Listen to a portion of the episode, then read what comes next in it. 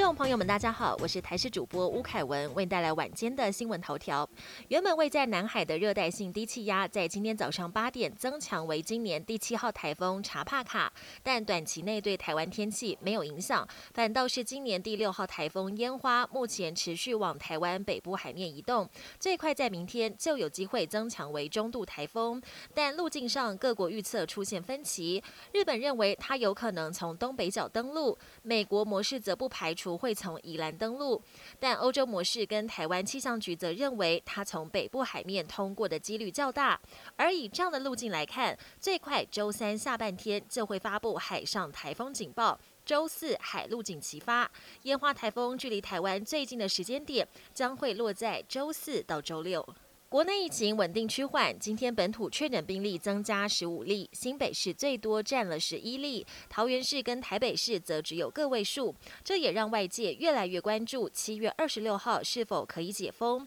不过，指挥官陈时中表示，现阶段会以缓步降级为主。越是没有办法维持社交距离的行业，解封时间会越慢。陈时中以英国为例子，说英国单日确诊数超过四万，却选择全面解封，实在很大胆。另外，宗教酬神戏即日起也有条件演出，但全程不开放民众观赏。表演团队若是没有筛检阴性报告，那么表演全程也得戴上口罩。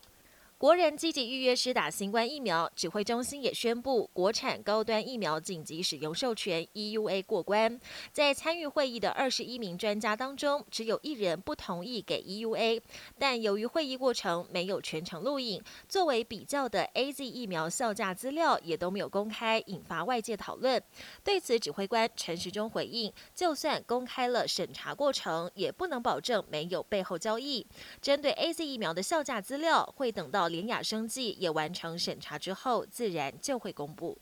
国际焦点：美国二十四位驻奥地利维也纳的外交人员，从拜登上任以来，陆续出现突然晕眩、恶心、头痛等症状，有时候还会伴随刺耳噪音，令人联想到神秘的哈瓦那症候群。哈瓦那症候群首次在二零一六年美国驻古巴哈瓦那大使馆中被发现，之后美国驻中国跟俄国的外交人员也传出类似症状，疑似遭到次音波或微波攻击。美国跟奥地利也正在进行调查。台美关系互动越来越热络，却引起中国强烈不满。美军行政专机十五号快闪亲自送来神秘包裹后，短短三十六分钟离台。中共解放军十六号随即在福建东部海域展开两栖登陆演习，颇有对美国跟台湾呛虾的意味。中国大陆华北这两天暴雨成灾，首都北京成了水都，山区爆发土石流，地铁站灌水，街道淹水，车辆也泡在水中。